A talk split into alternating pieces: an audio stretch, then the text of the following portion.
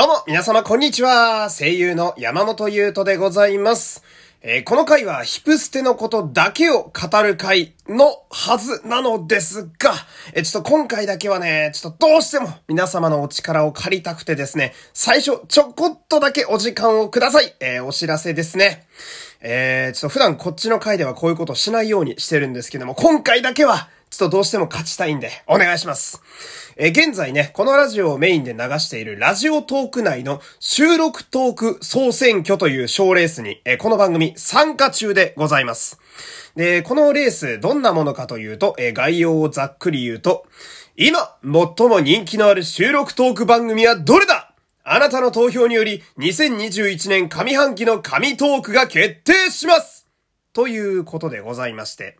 えー皆様からの投票によって最強の番組を決めようぜという、えーざっくり言うとそんな感じでございます。えーで、今までこのラジオトークという、えものにおいて多かったのが生配信をメインにやってるイベントがすごく多かったんですよ。で、正直生配信は私そこまで力入れてないんであまり参加しなかったんですけど、この収録トークとなりますと、まあ、12分のラジオにフォーカスを当てた珍しいイベント、ね、あまりなかったんですよ、今まで。なので、ちょっとどうしてもここにだけは勝ちたいという思いがあります。私ね、えーラジオでご飯食べたいので、えーこの辺りで一回頭角を表しておきたいなというのが正直なところでございます。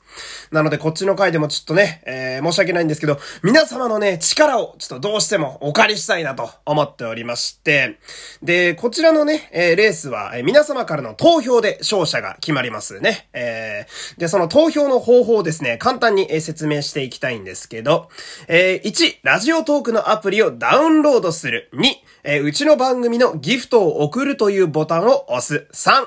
えー予選投票権というアイテムを選んで送信。以上これだけです。えー、で、1日1回はですね、えー無料で、えー送ることができます。そして、えーこのレースはなぜか投票数、えー1人当たりの制限数はないので、えー何度でも送ることができます。えーすでにね、えー毎日送ってくださってる方もいらっしゃいます。ありがとうございます。えーぜひとも、えー皆様の熱いエールをください。俺は、どうしても勝ちたい。勝ちたいんや。こう、リスナーとね、えー俺で、えーちょっと新しいところに行きたいなと思っておりますんで、どうか、えー皆様のパワーをね、私にお貸しください。というね、えー冒頭からいきなりやかましいお知らせでございました。申し訳ございません。時間をいただいてね。えーここからは本当にヒップステのことしかえー喋、らないわけなんですけれども、えーまずはですね、このヒップステ関連でちょっと皆様にお伝えしたいことがありまして、多分このラジオではまだ喋ってないことなんですけど、えー私山本優斗、バトルオブプライドのチケットが無事にご用意されましたありがとうやったぜ。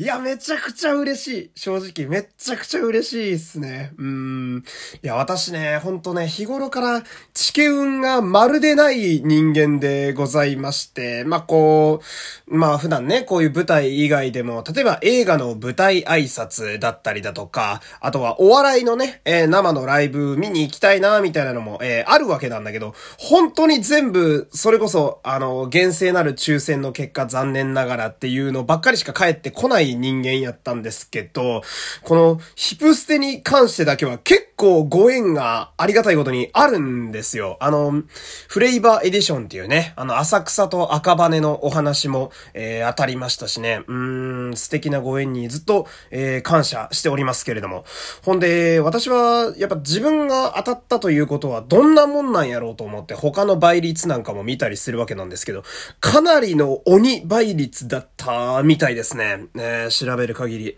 で、私の身近な知り合いで同じようにヒプステにに熱くなってる方々も、まあ何人かいるんですけど、唯一私だけがちょっと当たってまして、えー、本当に全力で、えー皆様の分も、えー楽しんでいきたいなと、ね、思っております。ほんで、個人的にこの、まあ、8月のライブでですね、私が、やっぱ、いきなりぐっとこう、心つかまれているのが、えー、最推しである、ぬるでささら役の荒牧義彦さんに、生で初めて会えるんですよ。いやー、ちょっとでかいですね。えー、ちょっと、どのぐらいのキャパで、どのぐらいの感じで、そのキャストの方が見えるかって、まあ、席もあると思うんですけど、わかんないっちゃわかんないんですけど、まあ、生で、えー、その場で生で動いている荒牧さんを初めて見れるイベントがこのバトルオブプライドになるみたいでね、えー、非常に豪華ですね。えー、こんなすごい舞台で初めて見れるっていうのは嬉しいもんでございますけれども、いや、なんかね、どんな感情になるんだろうっていうのがやっぱすごい気になるわけですよ。えー、その、まあ、この2.5次元っていうこの素晴らしい世界を私に教えてくれたというか、えー、この世界ってこんなすごいとこあるんやでっていうのを、そのお芝居で見せつけてくれたのが自分の中では荒牧義彦さんのヌルで、ヌールでササラなので、えー、生で見たらどうなるんやろうみたいなね。うん。その、ヒプステトラック2リプレイもそうでしたし、この前見てきたトーステの無電もそうだったんですけど、やっぱ生でそこにいるだけで感動がすごいんですよね。生きてるみたいな。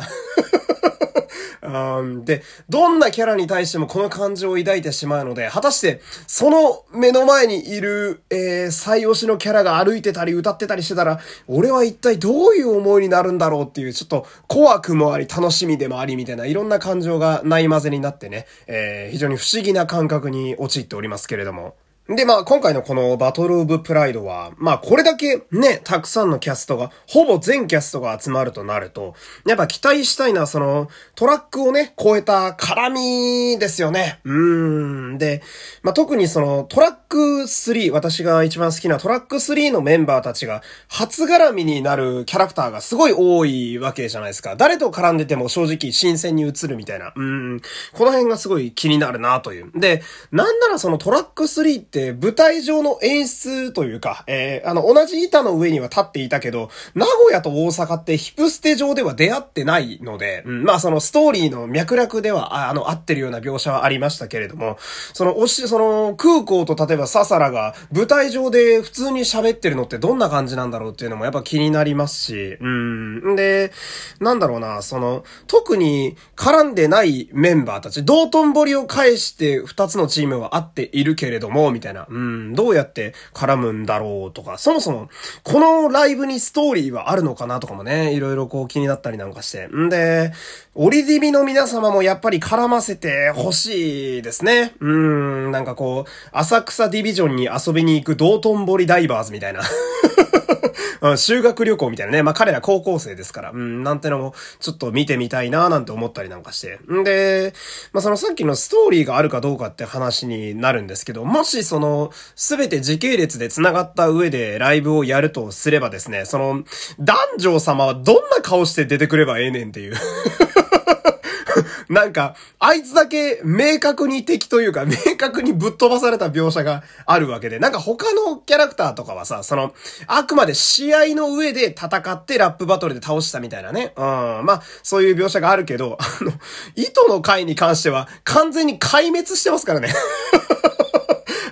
この後、どうすんねやろうみたいなね。うん。いや、顔出せないやろうみたいなね。うん。なんか、国理とかもまあ悪いことしたっちゃしたんだけど、まあ赤羽ディビジョンというチームとして出てきて、まあそのメンバーの一員っていうのならまだちょっと説得力あるんですけど、そ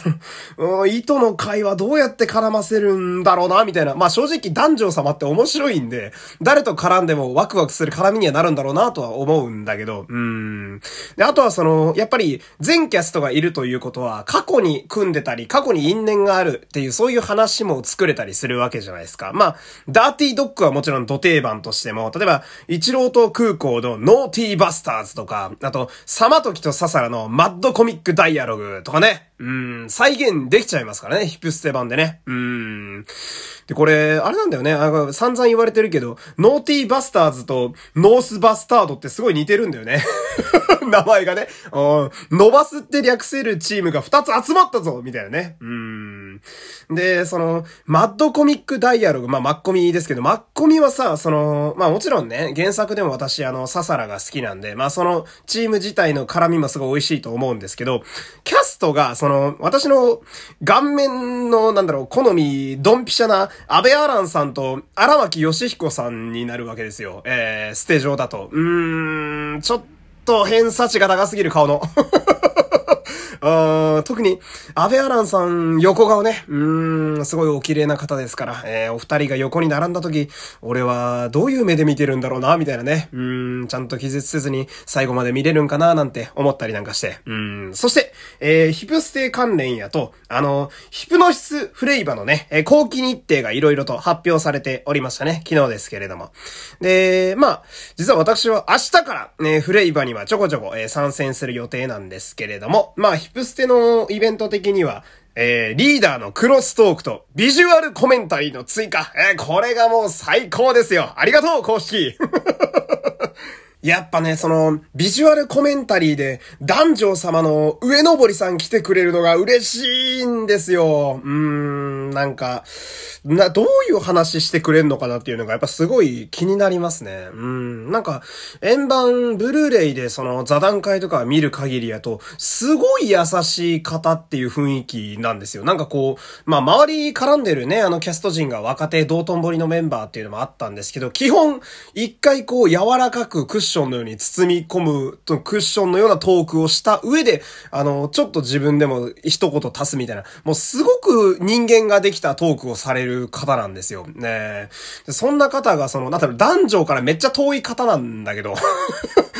ファッションセンスは似てるなって思う時はありますけど。うん。だから、どういうのを喋ってくれるんだろうな、みたいなね。うん。で、加藤大悟さんと高橋優里さんとね、絡みますからね。うん。加藤大悟さんとか信者でしたもんね、一時期。